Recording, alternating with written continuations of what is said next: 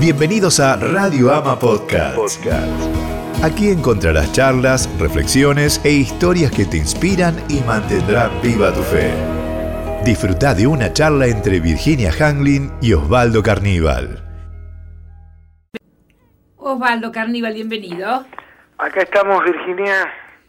Sí, vos sabés que, bueno, quería, si, si me permitís, contarte un poco. Yo creo que el argentino tiene un síndrome, uno de tantos, que es justamente no encontrar la responsabilidad a, en dónde, dónde está el enemigo que tiene. Eh, y yo quiero hablarte justamente, le puse por título a esta charla, derrotando a nuestro peor enemigo. Ay, qué lindo. Eh, ¿Cuántas veces uno quiso decir, bueno, ¿dónde está mi enemigo? Eh, ¿Contra quién me tengo que pelear? Sí, ¿a quién le tengo que ganar? Claro, ¿a quién tengo que hacer responsable de todo lo que me pasa? Y vos sabés que bien como buenos argentinos, nosotros somos un poquito melancólicos, eh, se dice, los que estudian un poco de la psicología social de, de las etnias, de los pueblos, dicen que es característica de los que viven cerca del puerto, los porteños, eh, eh, se habla mucho de lo melancólico, el tango, y siempre le echamos la culpa a alguien. Pero te cuento esta historia. Un día unos empleados llegaron a su trabajo se encontraron con el siguiente letrero en la fábrica. Ayer falleció la persona que impedía el crecimiento de usted en esta empresa. Está invitado al velatorio. Imagínate, al comienzo todos un poco comenzaron a entristecerse por la muerte de uno de sus compañeros, pero después, claro, comenzaron a sentir curiosidad por saber quién era este que le impedía poder crecer. Bueno, conforme imagínate a las personas que se iban acercando al ataúd, la curiosidad todavía aumentaba más porque querían verle la cara al finado. ¿Quién era el desgraciado? ¿Quién sería aquel que les estaba impidiendo el progreso? Uno a uno, los empleados se aproximaban al ataúd, miraban al difunto y se quedaban unos minutos en el más absoluto silencio que te puedas imaginar, Virginia. Pues bien, en el fondo del ataúd había, para sorpresa de todos nosotros, un espejo en el que se veían a sí mismos con el siguiente leyenda. Decía, solo existe una persona capaz de limitar tu crecimiento y es usted mismo. Eh, la verdad que no sé si te imaginabas que podía derivar de no, esta manera. qué, qué impresionante. Pero yo me he dado cuenta que, que es así, ¿no? A veces uno quiere encontrar eh, quién es el responsable. ¿Por qué la vida eh, no nos sonríe? ¿A quién tenemos que echarle la culpa? ¿Será el presidente de la nación? ¿Será el ministro de Economía? ¿Será mi jefe? ¿Será el vecino de arriba que hace ruido con los tacos de punta que camina? Eh, ¿Quién es el responsable de todo lo que me está pasando? Y en realidad vamos a darnos cuenta que nosotros somos los únicos que podemos impedir el crecimiento, el desarrollo, eh, que podamos llegar a ser esa persona que nosotros anhelamos, ¿no? Ahora, ¿qué vamos a hacer? ¿Cómo poder eh, vencernos? ¿Cómo poder alcanzar ese sueño que todos tenemos? Yo quiero dejarte cuatro sencillos y simples consejos, pero de una profunda aplicación, si te parece. Ahí voy. Uno. Bueno, número uno. En primer lugar, tenemos que dejar de justificarnos. La persona que vive justificándose trata de culpar a los demás de todo lo que le pasa. Yo creo que llegó a la hora, luego de esta historia un poco risueña, de hacernos cargo y de responsabilizarnos por algo que a veces no queremos asumir, que se llaman los errores. Para poder aprender de los errores, en lugar de vivir excusándonos. Yo tiempo atrás te explicaba que la palabra excusa es una palabra compuesta, el prefijo ex habla de lo externo, de ahí viene exterior, y justamente cusa viene de causa, es poner la causa de lo que me pasa fuera de mí y no dentro de mí. Entonces, yo necesito reconocer los errores. Yo no sé cómo te resulta a vos, pero yo veo que en general a todos nos cuesta reconocer los errores. No sé qué te parece. Yo en lo que en el caso mío, porque a veces es más más más fácil reconocer los errores en las cosas este, que tienen menos peso moral, ¿no? eh, uno lo puede ver más fácilmente. Así que yo lo, lo, lo uso así, de lo chico a lo grande. En mí lo empecé a hacer como ejercicio y lo veo claramente cuando tengo que hacer régimen. A ver cómo es. Y bueno, que siempre, ahí me puedo ver claramente que, que, que la falta es mía, de- la falta de sobrepeso es mía, porque la que comió lo que no tenía que comer fui yo. La que dejó de hacer eh, por alguna razón, no importa si te guinzaste o si justo, no importa, pero ¿quién dejó de moverse? Porque hay presos que se mueven en el mismo, en las celdas en gimnasia y salen todos musculosos cuando están libres, ¿no? Bueno, algunos le echan la culpa al metabolismo. Bueno, pero quiero decir que ahí... Este metabolismo que tengo y no paran de comer. ¿No es cierto? Decir, no sé, yo como lo mismo. Y no sé, mira que me engordé. No, no comés lo mismo. Anotaron un papel y vas a ver que has pasado por el kiosco y te comiste 500 caramelos. Es verdad, tal ¿No? cual como decís. Bueno, vos sabés que con tanta sabiduría Jesús en el Evangelio eh, habla de la hipocresía de los religiosos y decía, no te preocupes tanto por la paja en el ojo ajeno, sino mira tu vida. La propia, sí. Y sí. fíjate que una paja es milimétrica, una paja de escoba debe de tener un milímetro o menos. Y en cambio una viga puede tener 45 centímetros. Entonces Jesús dice, ¿cómo? Pará, vos podés ver un milímetro de error en la vida del otro y no podés ver casi medio metro de, de error en tu vida. Y en realidad lo importante acá es reconocer mi error, porque es la única manera de poder progresar. Y en esto vos sabés que hay un ejercicio muy importante que muy pocas veces se escucha, que es el poder del arrepentimiento. El arrepentimiento eh, genera un proceso que es el proceso del crecimiento. Cuando alguien se arrepiente, el primer paso del arrepentimiento es reconocer y hacer propio los errores. Es decir, no puede haber arrepentimiento si no hay reconocimiento de los errores. Si yo no digo, fue mi culpa, yo soy responsable. Y vos sabés que aún en nuestro vocabulario, muchas veces nuestra manera de hablar trata de deslindar los, los, las responsabilidades. Y decimos, uy, ¿qué pasó eh, con los anteojos? Le pregunta la abuela al nene. Ay, se me cayeron. Y no se me cayeron, los tiré. Vos viste cómo a veces nuestra manera de hablar se rompió. Ah, se rompió solo. Tenía patitas, ¿no? Ay, se cayó. Sí. No, lo tiré. Será un error, será un accidente, pero no puedo dejar de asumir la responsabilidad. Lo que pasa que, bueno, hablando como, como nos explicó en la apertura Osvaldo, este, con un espejo, ¿no es cierto?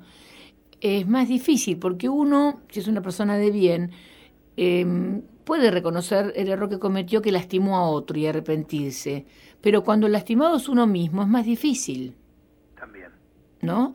Sí, sí. Digo, usted me está hablando de nuestro peor enemigo que es uno mismo.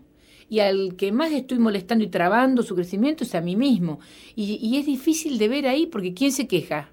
No, te- no tengo otro que me diga me pisaste. Claro, nadie reclama. Nadie reclama. Sí, es verdad. Es difícil esto. Este, a mí me, me sirvió mucho una vez que usted me dijo en estas charlas que yo no estoy sola, el que está dentro mío es Dios, ¿no? Entonces al que estoy haciéndole daño de crecimiento también es a Dios. Sí, y uno lo que está haciendo es detener el crecimiento. O sea, es que hay una imagen muy ilustrativa eh, que cuando Israel, el pueblo de Israel, aquel pueblo legendario, sale de Egipto en toda esa gesta, en ese éxodo eh, increíble, cuando salen se abre el mar rojo y entran en el desierto, ellos van a estar 40 años en el desierto. Presta atención a esto que cuando en la lectura yo lo descubrí me sorprendió. Eh, ellos van en camino a la tierra prometida, a la tierra de la que iban a ser su nación. Ahora vos sabés que en camino lineal y directo hubieran llegado en 11 días.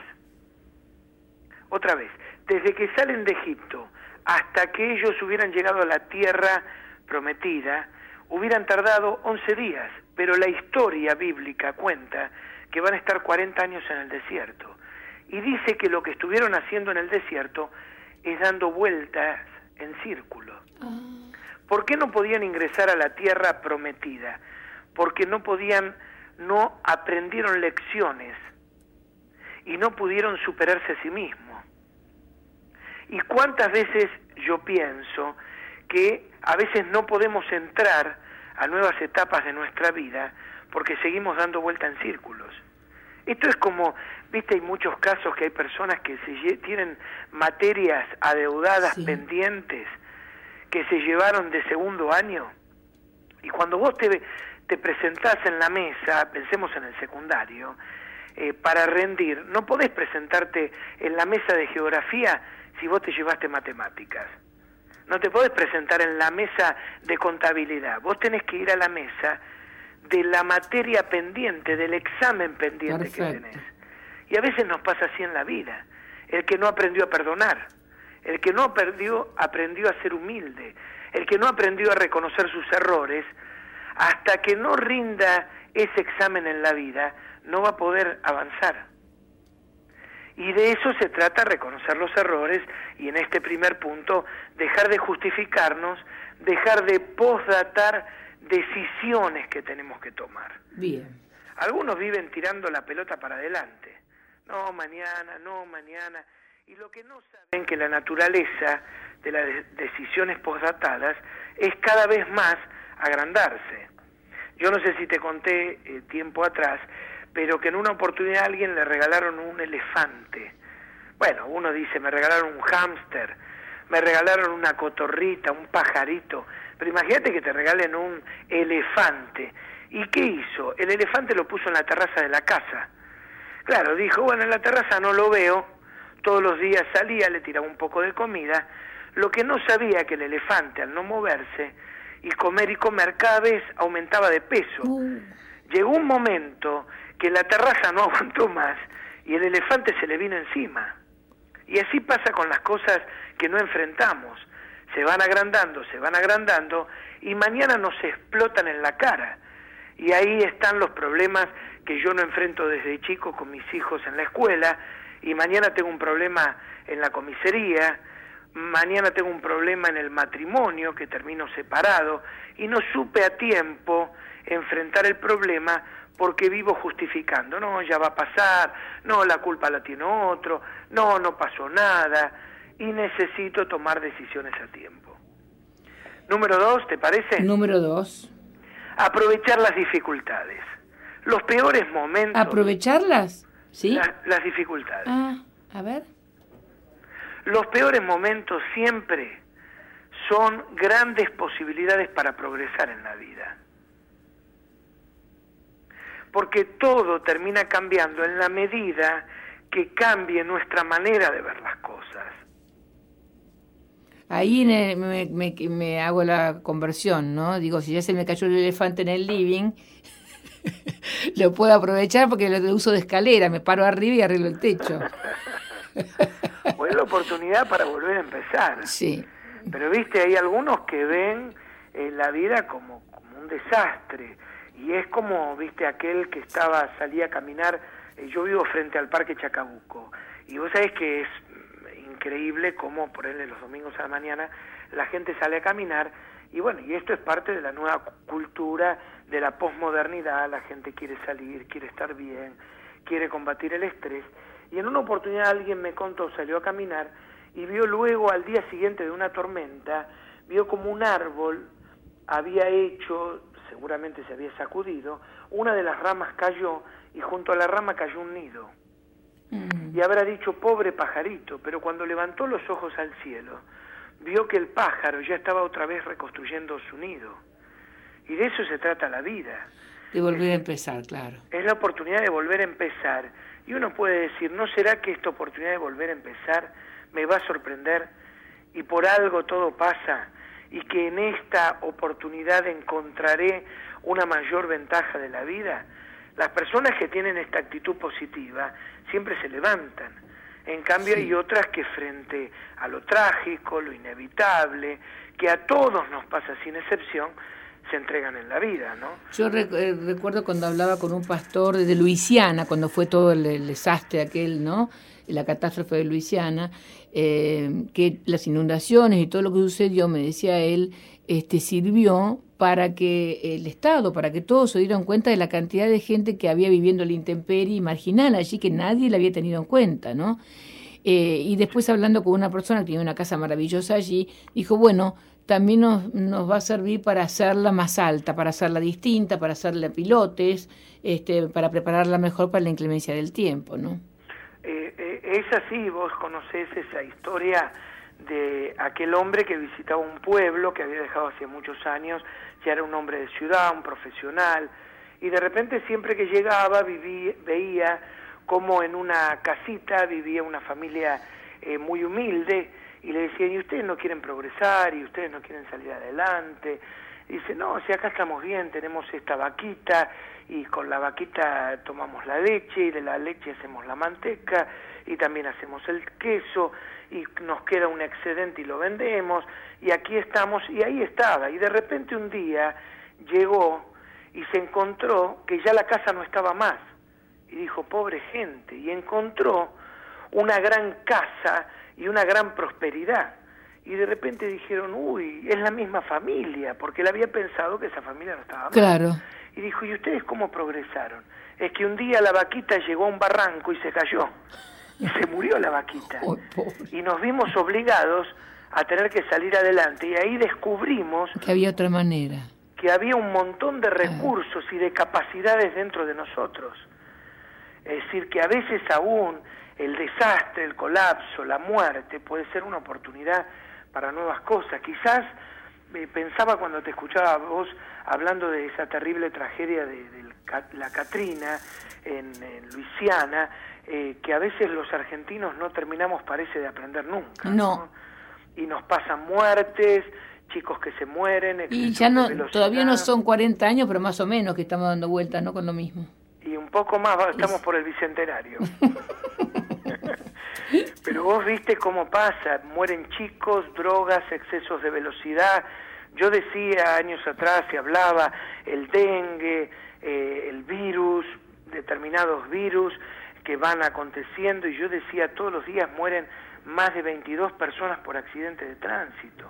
Todos los días nos pasa la catástrofe y no reaccionamos y podemos aprovechar. Bueno, seguimos adelante. Seguimos adelante. En tercer lugar, y avanzamos, mire la vida como Dios la ve. Vos sabés que esto a mí me impactó. No es tan fácil. No, pero se puede. A ver. Es decir, comenzar a visualizar la vida como Dios la ve. Esto me ayudó. Me ayudó muchísimo la Biblia. Un libro que vos sabés que desde chiquito estuvo siempre en mi casa y yo no sabía.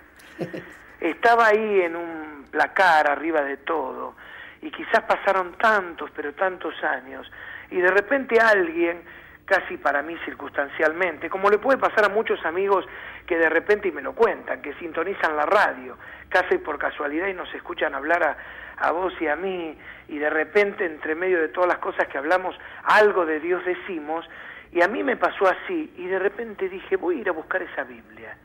Y, y la busqué y la busqué y revolví y revolví, la encontré. Pero ahí dice cómo Dios ve la vida. Claro, Ah, es que justamente la Biblia nos ayuda a conocer el pensamiento de Dios.